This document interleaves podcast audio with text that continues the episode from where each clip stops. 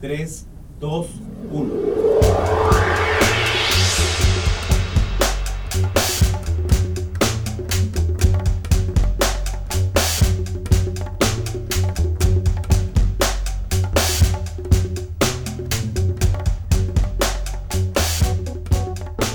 Hola, ¿qué tal? Mi nombre es Carlos Bedoy y les doy la bienvenida a un episodio de NTV Podcast. Hoy día vamos a conversar sobre el proceso de financiamiento al desarrollo, que es un proceso que se sigue al más alto nivel en el marco de las Naciones Unidas y que pareciera algo muy lejano a la vida de las personas, pero que tiene bastante relación con el destino de millones de personas, eh, sobre todo en lo que se llama los países en desarrollo, o los países que no son países ricos y que em, sus destinos y los recursos eh, de los cuales disponen tienen que ver con este proceso de financiamiento al desarrollo. Vamos a conversar y este programa está dirigido especialmente para investigadores, para funcionarios, funcionarias, para activistas también interesados en conocer algunos detalles de, un proceso que lleva años y que esperemos que eh, tenga em, un, buen puerto de llegada en algún momento. Hay,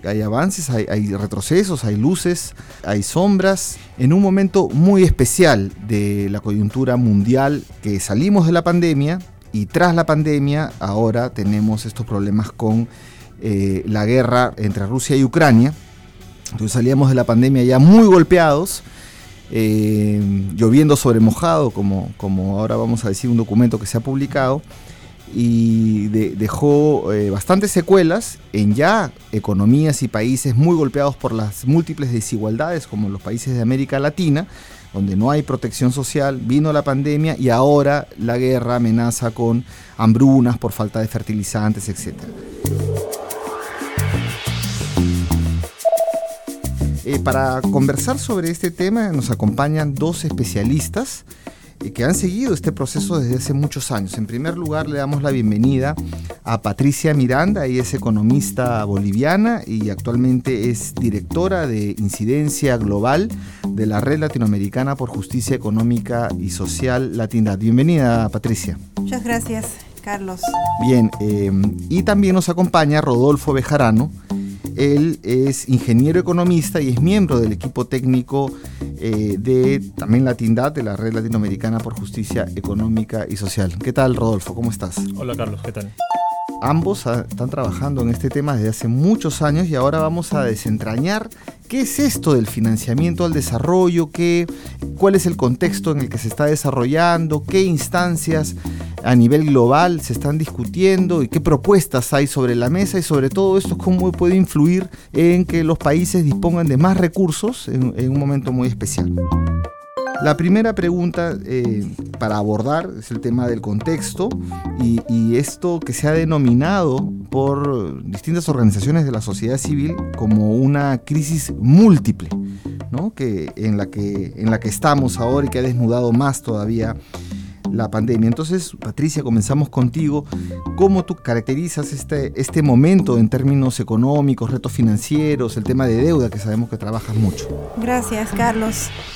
Bueno, de nuestro eh, análisis eh, de inicio a partir de, la llegada de la pandemia y principalmente a nuestra región, América Latina, es confirmar que todas las fallas sistémicas en la arquitectura financiera se han reflejado en los impactos que hemos tenido en nuestros países. Em, hemos tenido, más allá de la falta de acceso eh, a, a, salud por todas las falencias y carencias que tenemos en nuestros países, se ha hecho mucho más evidente las necesidades fiscales, necesidades de financiamiento, de acceso a recursos, necesidades eh, de poder, eh, poder eh, de poder predecir cuánto necesitamos en términos de presupuesto para cubrir estas nuevas necesidades, estos nuevos vacíos, sabiendo que antes de la pandemia ya varios de nuestros países, prácticamente todos los países en América Latina, ya llevaban un déficit fiscal. Este vacío se hizo más grande, los países acudieron ya sea a endeudamiento externo, a endeudamiento interno, a la emisión de bonos, a distintas fuentes para cubrir en alguna medida, pero por supuesto eh, sin lograr cubrir todas las necesidades eh, en un tiempo de pandemia y ahora en un tiempo de recuperación de la pandemia. Estas necesidades eh, siguen latentes en la región y más aún en un contexto en el que seguimos siendo exportadores principalmente de materias primas y que necesitaríamos cambios realmente de fondo y sistémicos y sobre todo en este caso en el, en el punto en que me preguntas en el tema de la deuda, cómo eh, reducir nuestra deuda para poder destinar estos recursos a, eh, ya no al pago del servicio de la deuda, sino los recursos que podamos obtener pueden ser destinados a cubrir estas necesidades. Eh, cómo obtener otros recursos que sean más sostenibles y que no nos generen estos intereses y esta carga que tenemos en nuestros presupuestos y que nos pesan por años eh, con una priorización del pago siempre a costa de algo, ¿no? A costa de nuestras, em, a costa de protección social, a, costa de eh, gastos sociales que eh, hoy de salud y otros que en este momento se han hecho más importantes que nunca.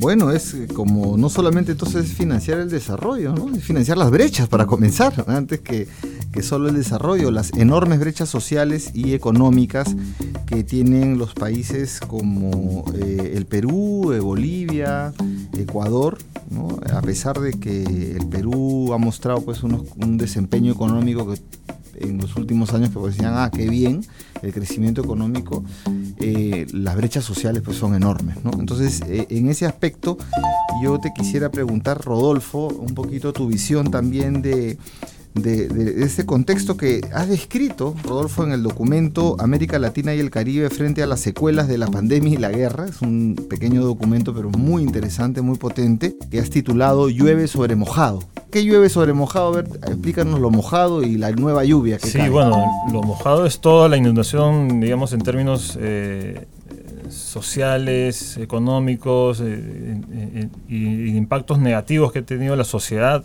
y bueno, sobre todo los países en desarrollo eh, con la pandemia a raíz de, bueno, de toda la, la, crisis que se ha generado por el tema sanitario.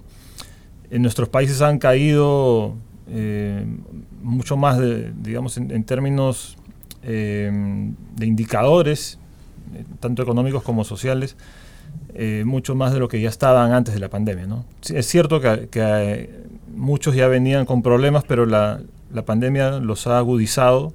Eh, estamos hablando de, eh, por ejemplo, temas importantes para nuestros países. Si hablamos de América Latina, el tema de la recaudación tributaria, por ejemplo, que cae, cae en un gran porcentaje. somos países que recaudamos poco, pero cuando la actividad económica se vio golpeada, bueno, esta recaudación cayó mucho más. Eh, y además esto hay que sumarle que los gastos, el gasto público ha tenido que incrementarse en casi todos los países porque se han tenido que tomar medidas frente al COVID, medidas de atención a, poblaciones, a sectores, y eso implicaba un gasto público, eh, un sacrificio enorme, ¿no? Y esto además ha llevado a que los países, justamente por este mayor gasto y menores ingresos, eh, para cubrir ese déficit han tenido que recurrir al endeudamiento público. Eh, entonces los niveles de deuda también se han incrementado en muchos países. Estamos hablando no solo de, de países de ingresos bajos, sino también ingresos medios. Entonces se ha generado todo un, problema eh, fiscal que ha golpeado a los países pero sobre todo, digamos, a las poblaciones que más, eh, que siempre son las que sufren más las crisis. Pero ahora viene un problema, ¿no? ya hace unos meses, con la, eh, guerra eh, en Europa, en Rusia y Ucrania, que ha venido a golpear mucho más, a las, sobre todo a las familias que viven el día a día, a las personas que mm, sus pocos ingresos que, que, tienen, los ingresos eh, por la actividad laboral o actividad económica que realizan son bastante escasos, pero tienen que dedicarla mucho más a los, a los alimentos y la subida de los precios eh, ha impactado mucho más en estas poblaciones. Entonces nuestros países se ven eh, golpeados primero por una pandemia y luego por eh, el incremento de los precios y la inflación, sobre todo en la energía y los alimentos que afecta a casi todos los sectores más vulnerables.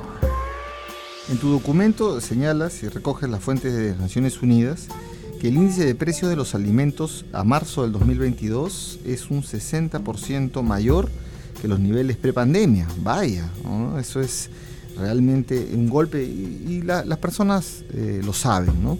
Eh, además de que el crudo ha aumentado, el, petróleo, ¿no? en un alrededor de 60%, lo cual también es una presión adicional porque el transporte de, los alimentos también se ve incrementado, incrementa el costo final, también ha subido el precio del gas y bueno, los fertilizantes se han quintuplicado y además hay escasez.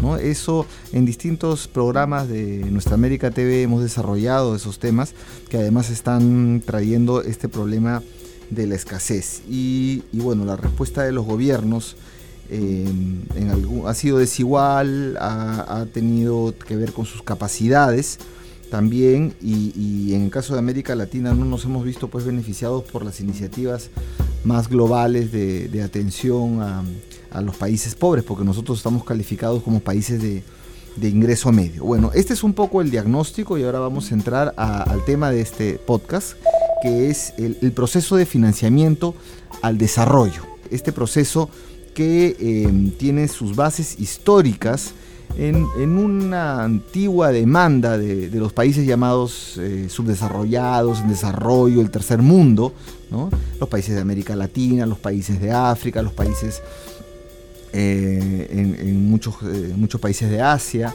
que pedían em, em, discutir un conjunto de limitaciones del sistema financiero global y que sea más democrático las decisiones financieras, la del Fondo Monetario, del Banco Mundial, para dónde van los flujos de dinero, etc. Entonces, Patricia, explícanos un poquito este proceso.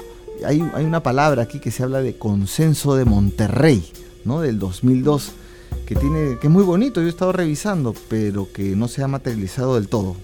Así es. Y como su nombre lo dice, es un consenso se ha dado un, es un acuerdo que se da entre todos los países que conforman Naciones Unidas.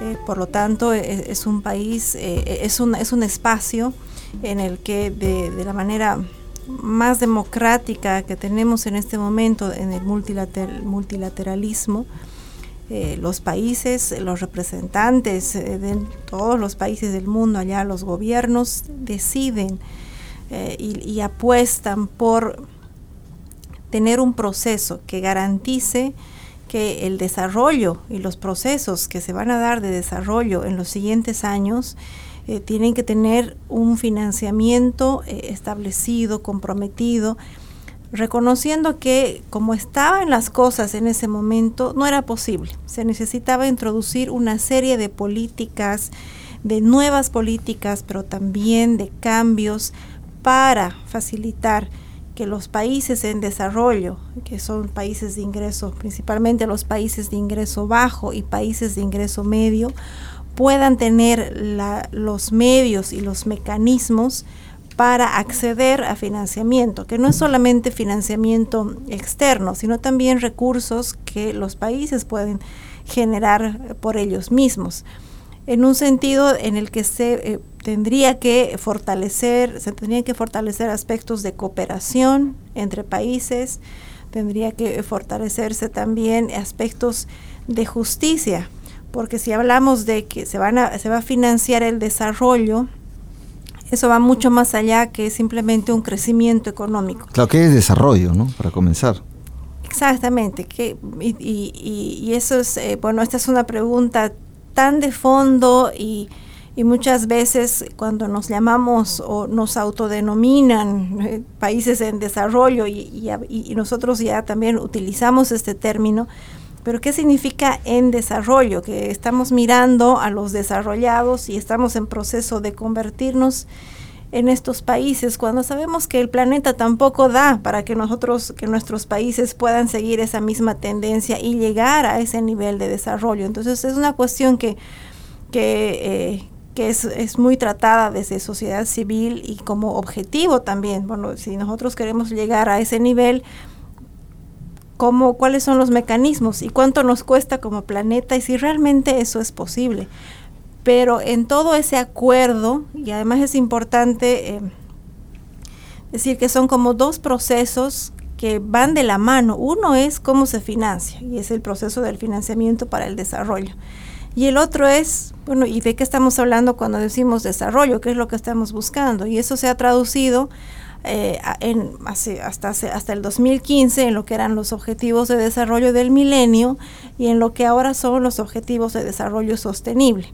Y es un acuerdo entre los mismos países, entre los mismos actores, con una serie de indicadores eh, en temas eh, de, salud, en temas de educación, sociales y también sistémicos de a dónde queremos llegar con nuestros países y posteriormente eso se traduce en que cada país pueda incorporar estos objetivos en sus planes de desarrollo.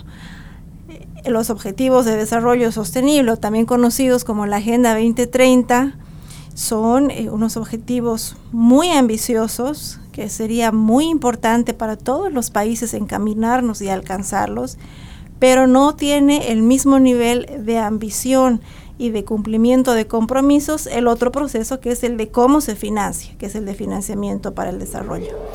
Claro, mira, aquí hay, varios temas, ¿no? Este tema del desarrollo, a mí me suena cuando, como dicen, cuando alguien no se casa y ya pasó los 30 y, así comúnmente se se te está yendo el tren, ¿no? Entonces tú dices, ¿pero qué tren?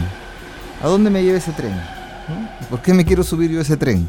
¿No? Igual, ¿no? El desarrollo es este ¿Qué desarrollo? Si están, em, si están refiriéndose al desarrollo como la acumulación de capital y, el consumo excesivo, pues tú bien dices, ¿no? no hay planeta que alcance para llegar a esos patrones de consumo, sobre todo en el caso del, consumo del estilo, el estilo de la vida californiana, ¿no? que parece que fuera el paradigma. Y después tú mencionas aquí los ODS, ¿no? que, son unos objetivos más centrados, donde el valor ya no es tanto la acumulación de capital, sino otros bienes como salud, educación, el tema de la equidad de género, el tema ambiental. Eh, pero es un discurso a veces eh, que puede quedar vacío si no se acompaña efectivamente con eh, los recursos para financiar ello. Ya, vimos los objetivos del milenio, ¿no? de desarrollo del milenio, los ODM, que salieron en el 99 y que fue un conjunto de, buenos propósitos y objetivos muy buenos, reducir la mortalidad infantil, etcétera, y llegó el que se iba a cumplir el 2015. Llegó el 2015 y antes nomás del 2015 se, se tuvo que lanzar al 2030. ¿No? Al 2020, 2030, porque no, no habíamos llegado. Y encima, ha venido la pandemia, luego la guerra, qué lejos estamos, ¿no? Eh, yo quiero preguntarle a Rodolfo un poquito que nos explique la trayectoria de lo que ha sido desde aquella primera conferencia de Monterrey en el año 2002 que realmente fue muy de avanzada, ¿no? Donde se, aquí tengo los temas que se, se, acordaron. Se acordó el tema de la movilización de recursos nacionales, o sea, reformas tributarias, el tema de, los, de las finanzas y negocios domésticos e internacionales, hacerlas un poquito más este, inclusivas, eh, eh, en el tema del comercio internacional, reducir brechas y, asistencia técnica, en el tema de la cooperación internacional, que los países ricos, además que han tenido toda una historia de, acumulación eh, en base también a, sus excolonias, puedan también aportar el tema de la, de la deuda, para que tenga pues un marco que no sea agiotista, que no, que no se preste a la usura, al agio, ¿no? que, hemos visto que a veces hasta los fondos buitres entran y compran las deudas ¿no? y, después te acogotan, acogotan un país. En el Perú lo hemos visto, en Argentina lo hemos visto, ¿no? el caso de los fondos Elliot, por ejemplo. Y el tema de la tecnología y los problemas sistémicos.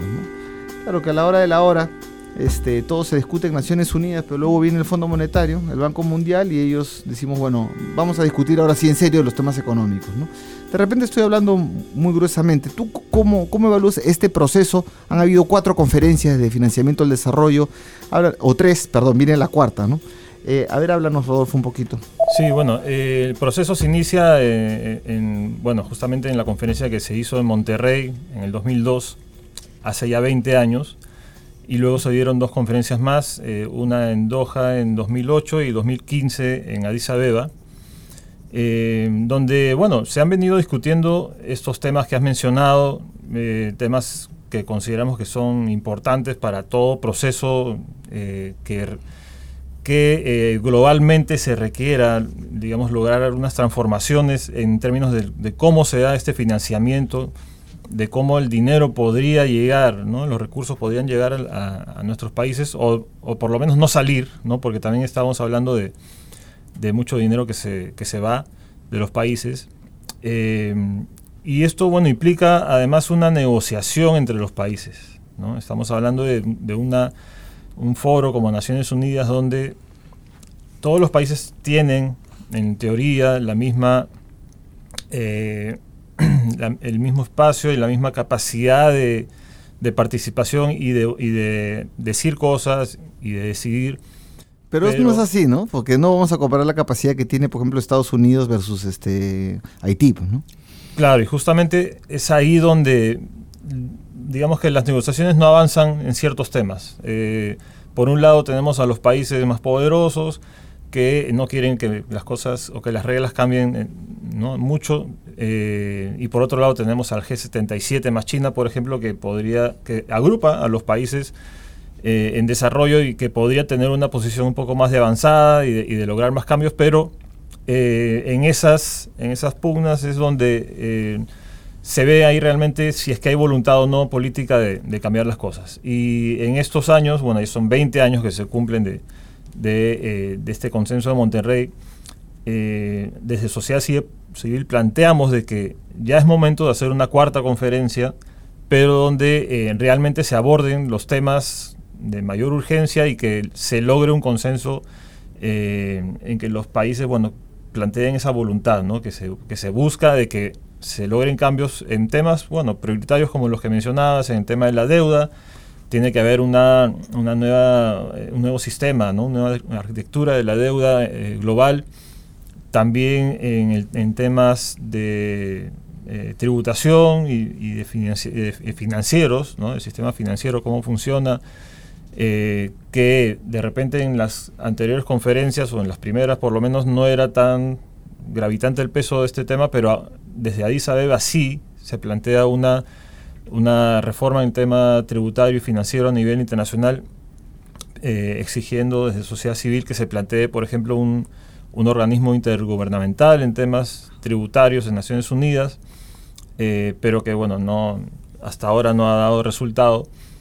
Eh, y así se van sumando otros temas como, como por ejemplo eh, estamos hablando del peso que pueda tener el financiamiento privado en estos eh, procesos de, financiar el desarrollo, ¿no? cuando necesariamente no siempre lo ven como, un, como algo, no se ve como, algo positivo, sino que es prácticamente se puede considerar como un negocio. Pero ahí sí, pues este, los intereses son bien distintos, ¿no? Los intereses a menos que sean unas donaciones privadas, porque el financiamiento privado, su objetivo o, el objetivo de del sector privado es más bien de acumulación de capital y los objetivos más vinculados a la agenda eh, de desarrollo tienen que ver con otras cosas, con salud, educación y tal. Entonces, ¿cómo, cómo, cómo es eso? El asunto es cómo compatibilizar todas las fuentes de recursos que, que puedas tener, eh, porque efectivamente son, los recursos son escasos, eh, pero también son escasos porque hay mucha, mucho dinero que se pierde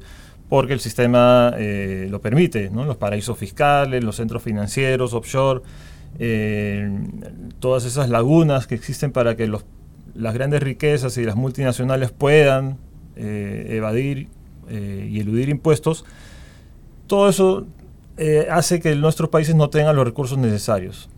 Entonces, si necesitamos más recursos, eh, una opción que nos queda es la deuda, ¿no? pero ya sabemos qué problemas nos trae esto.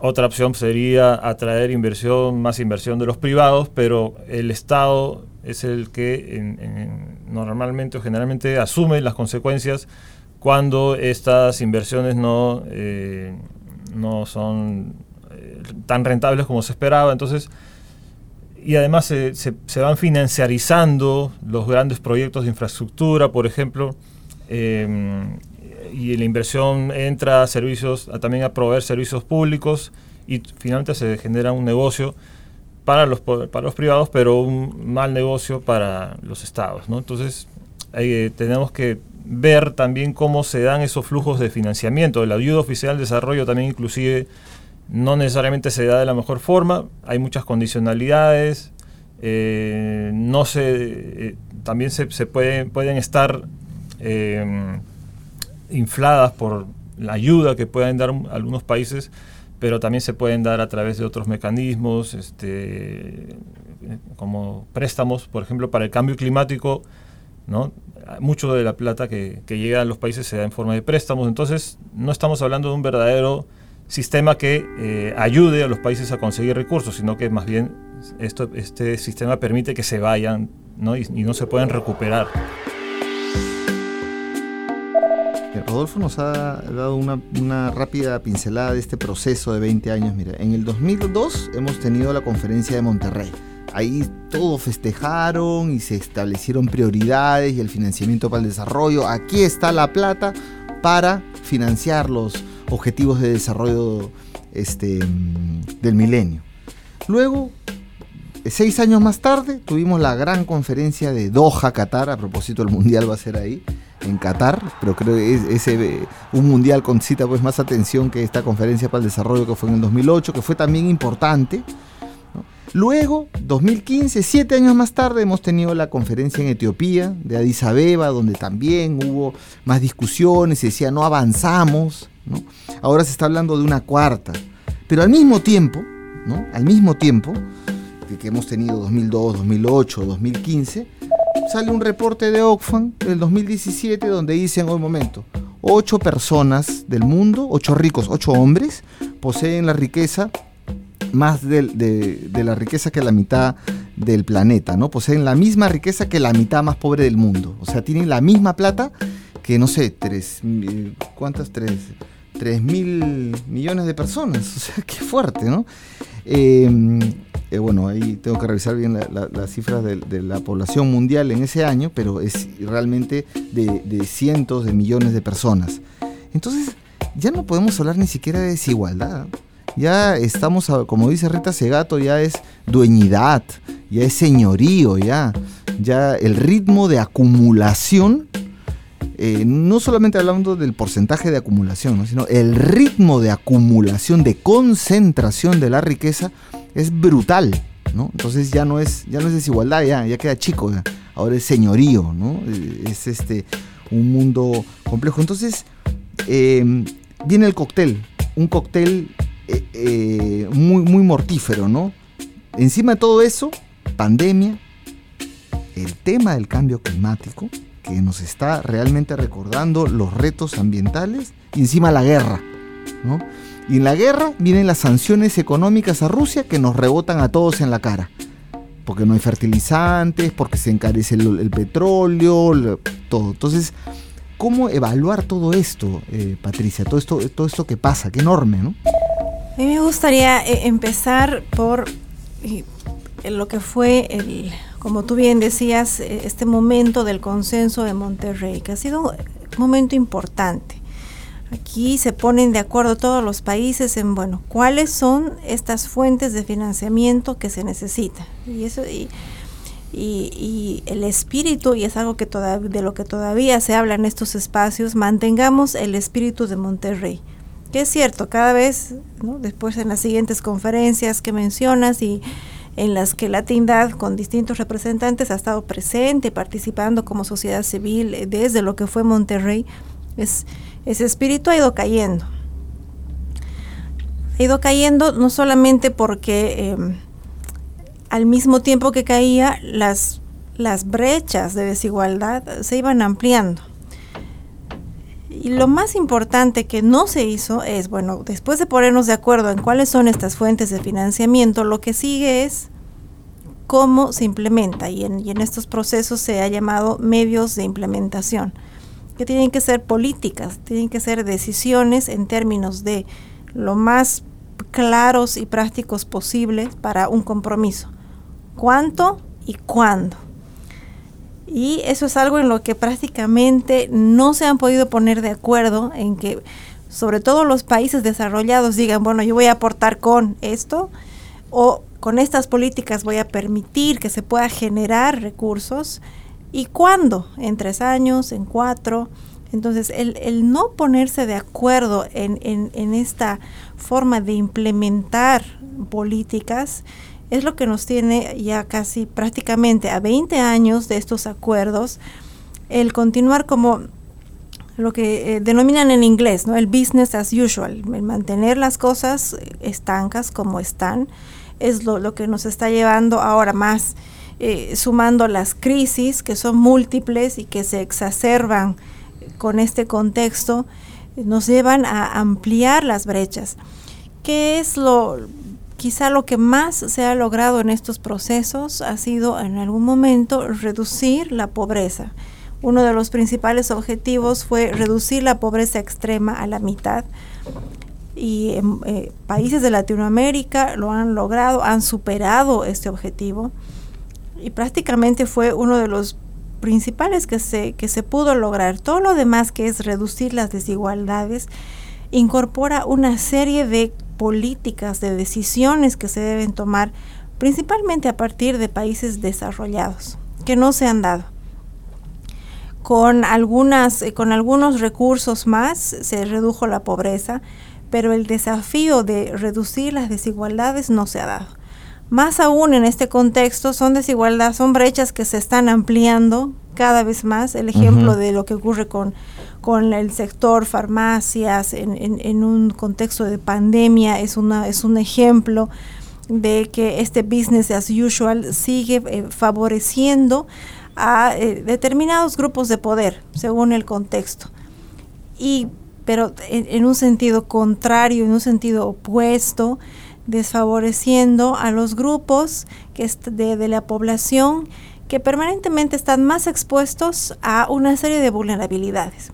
Y en América Latina, eh, todo este contexto nos ha mostrado cuáles son las eh, vulnerabilidades económicas, sociales y climáticas que han, no están teniendo una solución, pero, y, lo peor de todo es que más bien estamos teniendo un retroceso. Entonces, si en algún momento alguien, algún país eh, podría decir que estaba teniendo algún avance en alguno de los objetivos, ahora podemos hablar de que hay claros retrocesos y no solamente en desigualdad, que es algo que la región prácticamente nunca ha podido abordar, sino también en pobreza. Entonces, todo lo, poco que se pudo avanzar en relación a estos procesos, ahora tiene un retroceso importante y por ello es, eh, está más claro que eh, es ahora, si, si en un contexto de tremenda crisis no se implementan cambios y transformaciones sistémicas, entonces, ¿cuándo se lo va a hacer? Es la peor crisis que hemos tenido en más de 100 años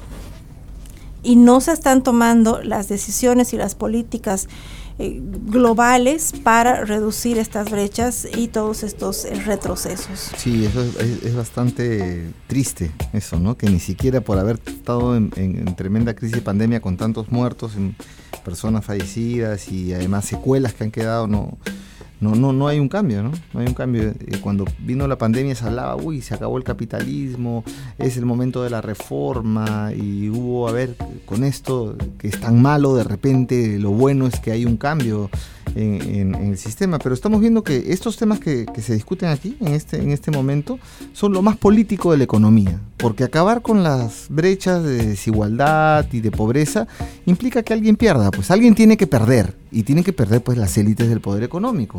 Pero no están dispuestas, pues. Entonces, ¿qué significa acabar con las desigualdades? Significa acabar con el ritmo brutal de, de concentración de riqueza en pocas manos. Eso significa. Y eso es lo que no, pues no se, no se hace, porque mientras estamos en, el seno de Naciones Unidas discutiendo eso con los países sentados ahí, los asesores, los funcionarios y todos, este, y la sociedad civil participando, en otros lugares, en los centros financieros del mundo, se siguen haciendo eh, negocios. Y ya para ir cerrando esta entrevista, eh, en, los últimos comentarios y, en relación con esto último es, vienen las sanciones en la guerra, las sanciones económicas. condenable toda guerra, vienen las sanciones económicas, pero estas, este, Rusia pues no es Venezuela ni Cuba, ¿no? Rusia es tremendo país y entonces una sanción a Rusia es un boomerang, ya, ya hemos visto, ¿no? Ya hemos visto desde los pequeños exportadores de Europa hacia Rusia que ya se quedaron sin, sin negocio o sin ingresos, hasta el grave impacto de los fertilizantes, de su subida y su escasez, subida de precio y escasez, la subida de todos los insumos, del trigo, del maíz, de la soja del, y, del combustible, del petróleo. Oye, y, todas estas sanciones, ¿y por qué no se le ponen las sanciones a los paraísos fiscales? ¿Por qué no, no, no sancionan igualito con la misma fuerza a los centros financieros opacos donde los ricos guardan su riqueza y la ocultan y dejan de pagar impuestos por, por ello? ¿no? Entonces ahí está lo político. Entonces, eh, una reflexión al respecto eh, final de, ambos y, bueno, y también marcando los, retos de acá en adelante en estos temas. Rodo. Sí, bueno, esto que has mencionado em, es parte justamente de, esa, eh, de ese doble rasero que hay, ¿no? Cuando por un lado quieren sancionar a cierto país o a ciertos países, pero por otro lado no cumples con, las mismas reglas para tu, propio, tu propia economía o tus propios eh, eh, contribuyentes, si queremos llamarlo así, porque estamos hablando, por ejemplo, en el caso de los oligarcas rusos, a los que los, quieren sancionar a través de eh, la ubicación de sus cuentas o sus activos y el congelamiento. y esto, si se puede dar con los, con los oligarcas rusos, ¿por qué no se puede dar con, también con otros eh, oligarcas o, personas que tienen su riqueza escondida en, paraísos fiscales y eso permitiría recuperar en gran medida recursos que nuestros países pierden, sobre todo eh, estamos hablando de los países eh, como, como, los de América Latina que donde hay mucha desigualdad, entonces hay reglas. Y, mucho fraude tributario. Sí, sí, mucho fraude, mucho flujo financiero ilícito, mucha plata que se va entonces, para poder recuperar esa plata tenemos que hacer un cambio en esas reglas eh, internacionales.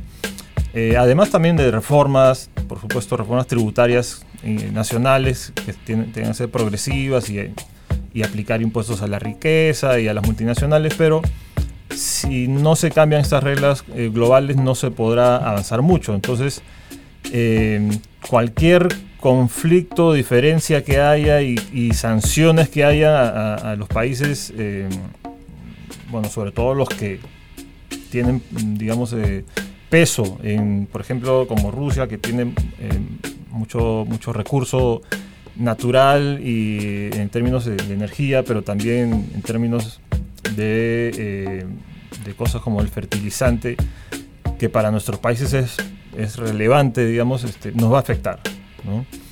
Eh, si no eliminamos los paraísos fiscales, eh, los centros financieros offshore, o por lo menos no se avanza mucho más en la, transparencia financiera eh, y, corporativa, no se va a poder avanzar mucho en estos temas. Entonces tenemos que también analizar cuáles son las reglas a nivel global que se tienen que implementar pero también cuáles son los, eh, o sea, a, qué eh, países que tienen la sartén por el mango también los hay que tener que enfrentar de alguna forma eh, la, manera en que ellos quieren que se maneje el sistema. Entonces, y en estos espacios multilaterales es donde se debería de dar este, este debate y, e ir avanzando hacia una, un sistema más equitativo, por lo menos, si, no hablamos de una reforma. Claro, que no sea, no, no, no termine, sino que, que salgamos del ritualismo, ¿no? Porque parece que es un ritual y finalmente no hay, no hay nada, pero, pero la esperanza es lo último que se pierde. Eh, Patti, este, mm, hay un conjunto de temas, no sé si nos puedes rápidamente decir los temas más importantes que eh, están desde la sociedad civil impulsando para para estas negociaciones internacionales de financiamiento el desarrollo, como por ejemplo en el tema de deuda, las cancelaciones em, o, en otros temas importantes a, considerar. Sí, es importante empezar eh, mencionando que las eh, decisiones globales y las decisiones sobre políticas globales que se dan nos afectan a todos y a veces desde nuestros países y desde donde estamos es muy difícil encontrar por qué esta, esta, esta determinada política que toma el G7 o el G20 y a mí que me va a afectar en, mi día a día. Pero hay, hay un impacto que, se, que, que, que nos va llegando mediante eh, la implementación de estas políticas en un sistema en el que quienes concentran el poder, que está en pocas manos, eh, siempre van a velar primero por sus intereses. Entonces, en este sentido, políticas eh, de endeudamiento, por ejemplo, eh, ¿dónde está ahí el poder? ¿En qué manos? Principalmente en, los, en las manos de los acreedores. Y entonces eso nos coloca a, la mayor parte de los países en desarrollo, países del sur, nos coloca en la situación de deudores, los deudores que tenemos que priorizar el pago de la deuda, que tenemos que, si no podemos pagar en un momento de crisis como el de ahora, por ejemplo, tenemos que, eh, podemos reestructurar la deuda, pero bajo sus reglas. Eh, no, no, no, es un espacio democrático en el que todos podemos discutir, todos los países pueden discutir las reglas hacia un sistema de deuda justo. lo mismo pasa en términos de financiamiento. los países más desarrollados finalmente dicen, bueno, vamos a utilizar un mecanismo en el que se puede generar eh, en este contexto de crisis, un financiamiento sin costo, que es conocido como generar dinero prácticamente de la nada, que es la emisión de derechos especiales de giro, pero como nosotros tenemos un mayor poder en términos de voto en instancias como el Fondo Monetario Internacional, de todas maneras, estos países desarrollados son los que más recursos reciben a pesar de que no los necesiten.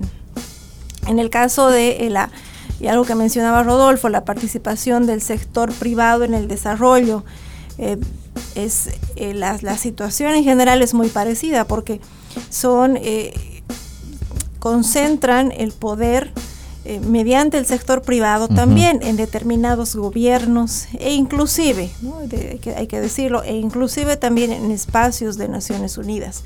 ¿Y esto qué significa? Que el poder que está en estas pocas manos eh, hace lo posible por reducir o directamente no poner regulaciones al sector privado y, eh, más bien ofrece, desde, desde países desarrollados, nos ofrecen a países del sur contratar estos servicios, contratar a estos sectores privados para eh, proyectos de infraestructura con grandes empresas multinacionales. Las APP, ¿no? Asociaciones público-privadas. Por ejemplo, a través de asociaciones público-privadas o nos dicen eh, reduzcan el riesgo de sus proyectos de infraestructura de alguna manera porque tenemos que ofrecer al sector privado eh, tenemos que garantizar utilidad y una utilidad alta. Si el proyecto no funciona, porque podría no funcionar, de todas maneras hay que darle utilidad. Entonces saldrá del presupuesto, de algún lado, del presupuesto público, de algún lado tendrá que salir.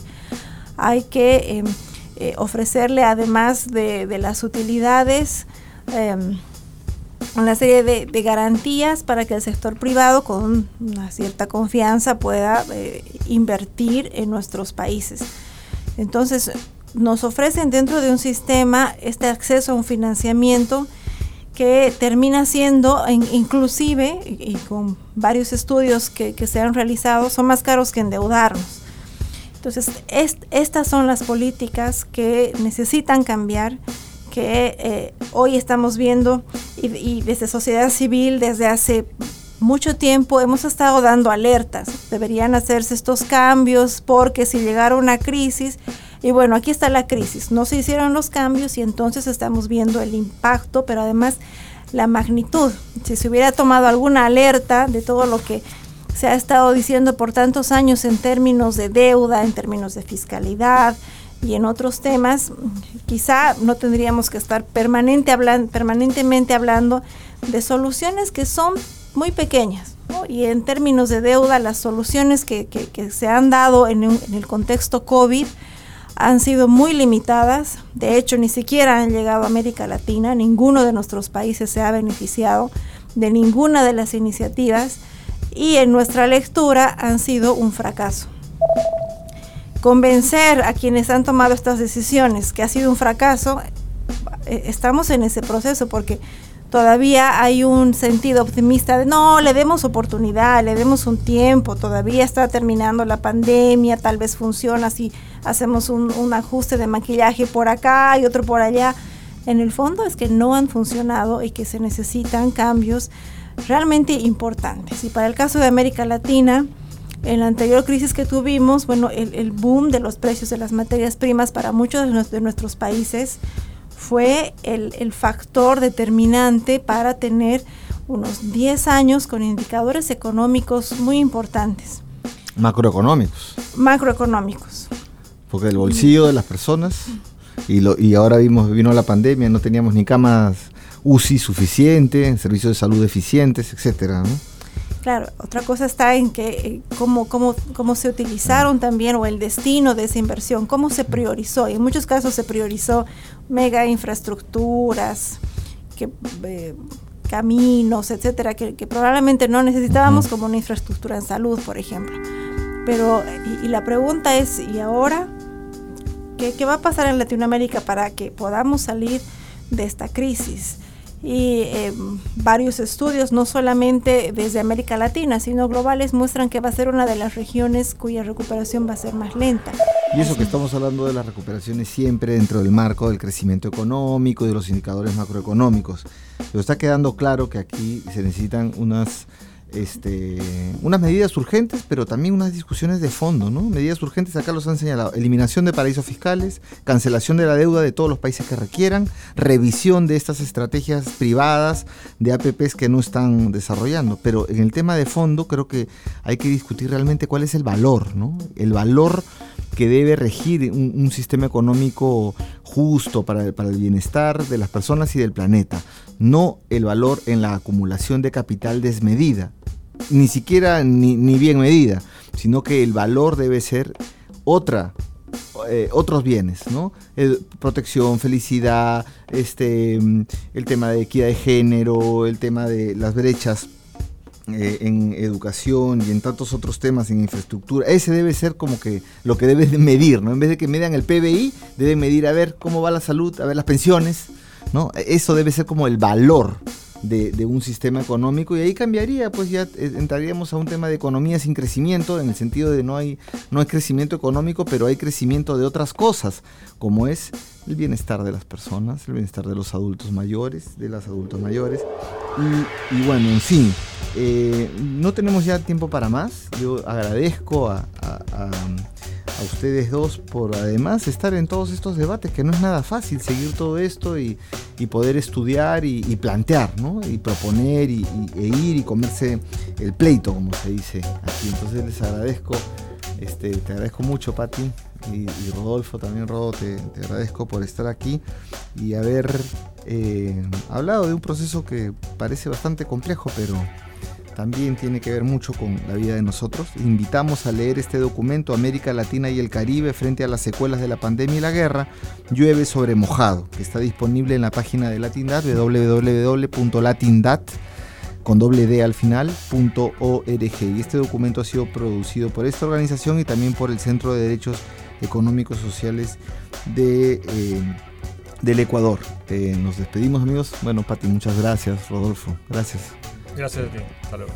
Muchas sí. gracias. Eh, recordar que este programa ha sido eh, elaborado, ha sido producido con la cofinanciación de la Unión Europea y su contenido es responsabilidad exclusiva de las personas que aquí han emitido su opinión y no refleja necesariamente las opiniones en absoluto de la Unión Europea.